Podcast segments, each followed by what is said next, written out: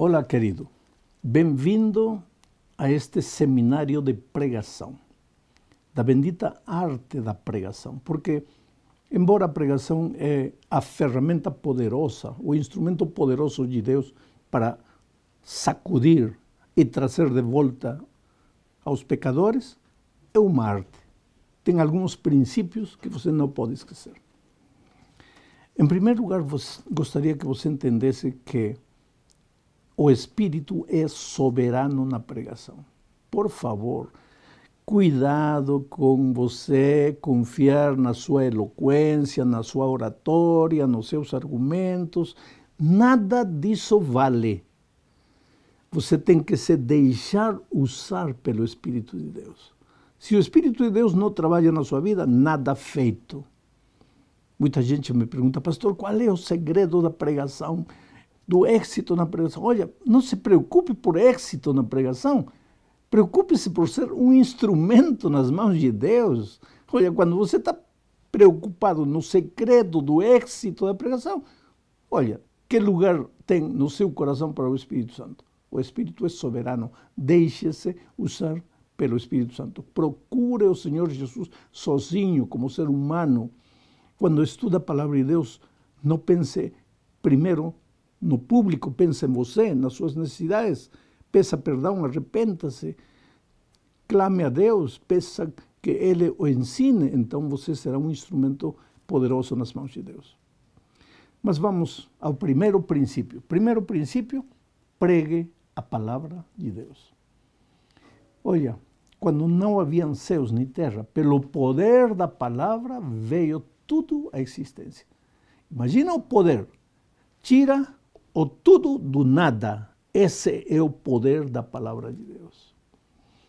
Quando Jesus estava nesta terra, encontrou um paralítico que 38 anos estava nessa situação, não andava.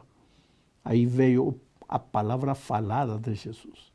Disse ao paralítico: Levanta-te, toma teu leito e anda. E pelo poder da palavra falada de Jesus, aquele cadáver anda. Em outra ocasião, encontra Lázaro já em estado de decomposição. Desde o ponto de vista humano, não havia solução. Mas vem o poder da palavra falada. Lázaro vem para fora e, ao instante, aquele cadáver que já estava em estado de decomposição se levanta e sai. Esse é o poder da palavra de Deus. Agora, querido, hoje, por que não poderia, pelo poder da palavra, Jesus fazer andar um paralítico espiritual que há 40 anos não caminha? Porque não poderia ressuscitar um lar que está destruído, já em estado de composição? Por que não poderia Jesus? Esse, esse, esse é o poder da palavra. Mas para isso você tem que ter certeza que está pregando a palavra. Agora vem o assunto. Tem dois tipos de pregação. Primeiro, a pregação temática. E segundo, a pregação bíblica, da palavra, a pregação textual. Qual é a diferença? A pregação temática nasce na cabeça do pregador, no coração do pregador. O pregador senta e pensa: a ver, vou pregar amanhã. O que, que vou pregar? Vou pregar da disciplina, vou pregar da, da, da roupa, vou pregar de isto, daquilo. Então começa a elaborar seus pensamentos no papel. Depois já quando ele tem tudo listo, já sabe o que vai pregar, o que faz? Vai na Bíblia. Geralmente abre a concordância, começa a procurar uma, um verso da Bíblia que justifique o que ele quer dizer. Quer dizer, essa é a pregação temática. A pregação não nasce na palavra de Deus, nasce na mente do homem, do pregador. E o pregador só vai na Bíblia para procurar um verso da Bíblia que apoie suas ideias humanas. Por isso, a pregação temática não é forte, não é poderosa, porque não vem de Deus, vem do homem.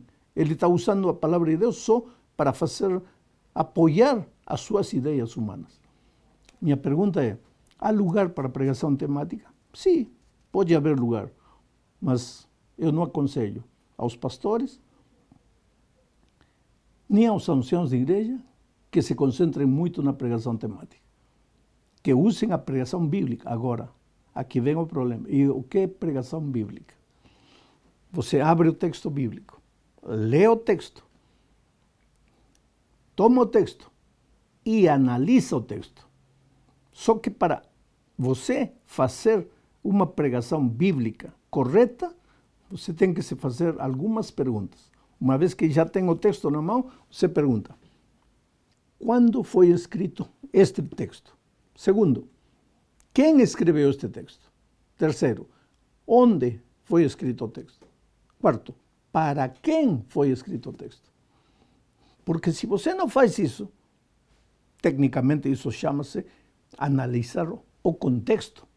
Se você não fizer isso, vai fazer dizer ao texto uma coisa que o texto não está dizendo. Não é só pegar a Bíblia e fazer dizer à Bíblia o que você quer. É analisar o texto. Por isso, a meus alunos de pregação, eu sempre lhes digo que nós, pregadores, somos escravos da palavra. Somos instrumentos a serviço da palavra.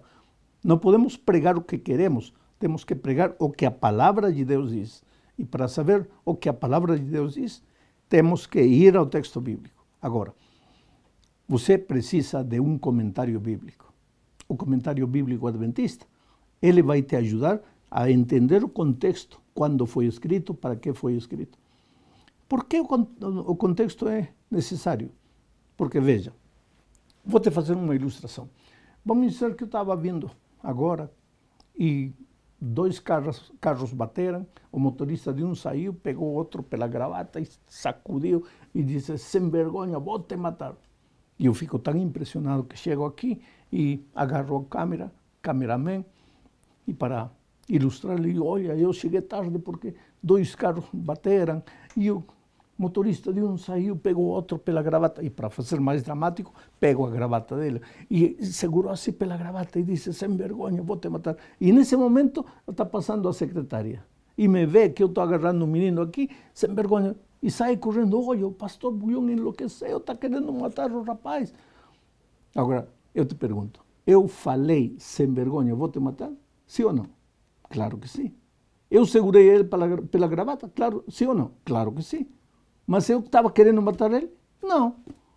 E então, o que passou com a secretária? Ela só pegou essa, parte. Sem vergonha, vou te matar. Não, mas ela não pegou o contexto todo. Você percebe o que estou dizendo? Tem muito pregador que pega a Bíblia, pega um verso e começa a pregar o que o verso nunca falou. Sim, mas está escrito. Claro que está escrito. Mas para entender o texto, lê todo o contexto. Aí vai, ter uma ideia completa do que o escritor bíblico estava falando. Por isso, você precisa muita responsabilidade quando vai tomar a Bíblia e vai pregar. Leia o Espírito de Profecia.